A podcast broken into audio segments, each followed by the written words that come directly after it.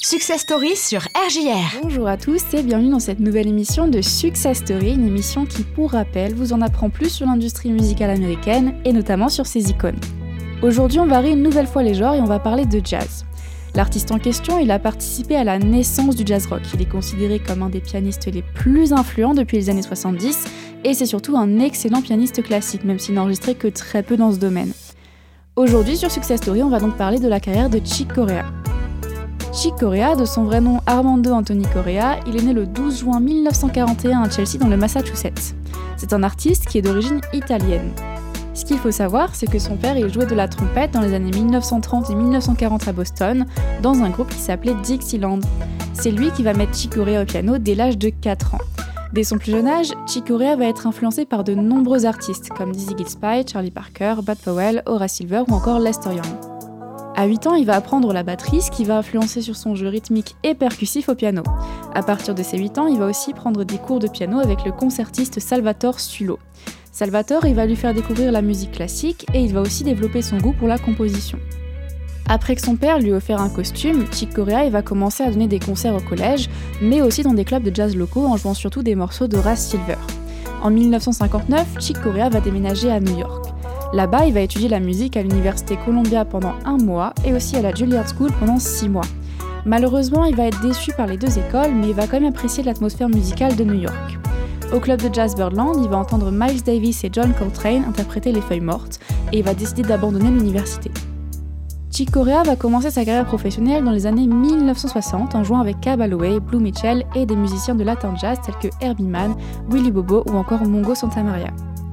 En 1964, il va enregistrer avec le quintet de Blue Mitchell sur l'album The Thing to Do, sur lequel va figurer une de ses compositions, Chick's Tune. On retrouvera dans cet album les mélodies anguleuses et les rythmes latins qui caractérisent en partie le style de Corea. Son premier album en tant que soliste, Tones for Jones Bones, il va sortir en 1966. Deux ans après suivra Now He Sings, Now He Sobs avec Roy Haynes et Miroslav Vitus. Qu'il faut savoir, c'est que le style musical de Chick Corea il va varier au fil du temps. De 1968 à 1971, il va jouer avec l'avant-garde musicale de l'époque en participant à la naissance du jazz fusion. Son style va donc devenir beaucoup plus dissonant. On va entendre un exemple de ce jeu sur ses albums solo, sur ses albums avec Miles Davis tels que Beaches Brew ou encore sur ses enregistrements avec Circle. En septembre 1968, il va remplacer Herbie Hancock dans le groupe de Miles Davis. Il va figurer sur Fille de Kilimanjaro, In a Silent Way et Beaches Brew. Il va alors expérimenter les instruments électriques et principalement le Fender Rhodes. Chick Corea va continuer à tourner dans le groupe de Miles jusqu'en 1970 avec Steven Grossman, Keith Jarrett, Jack DeJohnette, Dave Holland et Erto Morera.